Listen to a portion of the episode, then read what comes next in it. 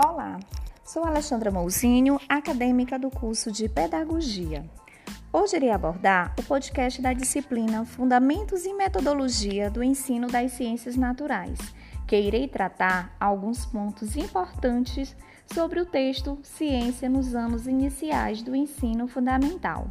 Fundamentos, História e Realidade em Sala de Aula, de Gilberto Luiz de Azevedo Borges.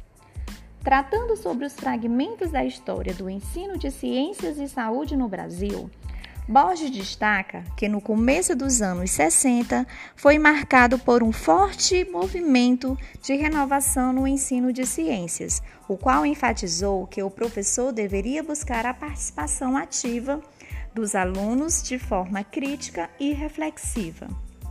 Aí podemos fazer uma pergunta: por que ensinar ciências na educação infantil e nos anos iniciais do ensino fundamental?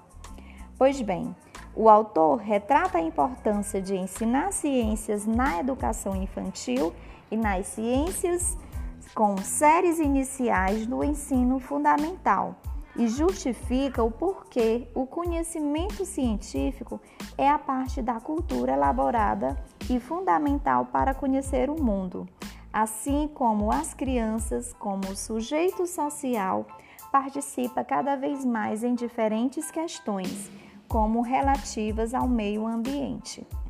No que se refere ao ensino de ciências e alfabetização científica, Borges cita que o ensino de ciências é usado como um processo para inserir os alunos na cultura científica e para designar as ideias que temos em mente. Já a alfabetização científica é importante por destacar a relevância do conhecimento científico no desenvolvimento do conceito e da prática da cidadania. Vamos ver agora por que ensinar ciências na escola.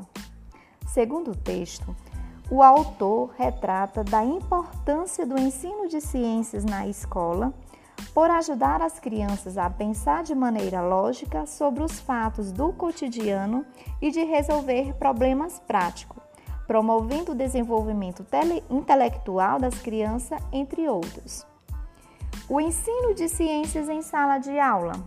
Assim, é na sala de aula que as diferentes concepções de ensino de ciências expressas em orientações curriculares se concretizam ou não, pois a sala de aula é o espaço em que o projeto pedagógico da escola e o plano de ensino revela seus pontos positivos e negativos, através da aprendizagem dos alunos.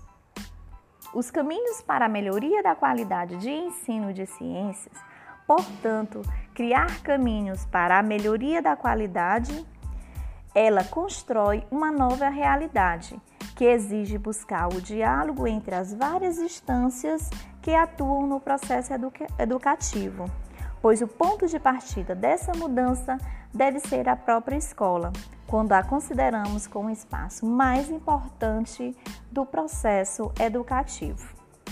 Aqui termino o meu podcast da disciplina Fundamentos e Metodologia do Ensino das Ciências Naturais.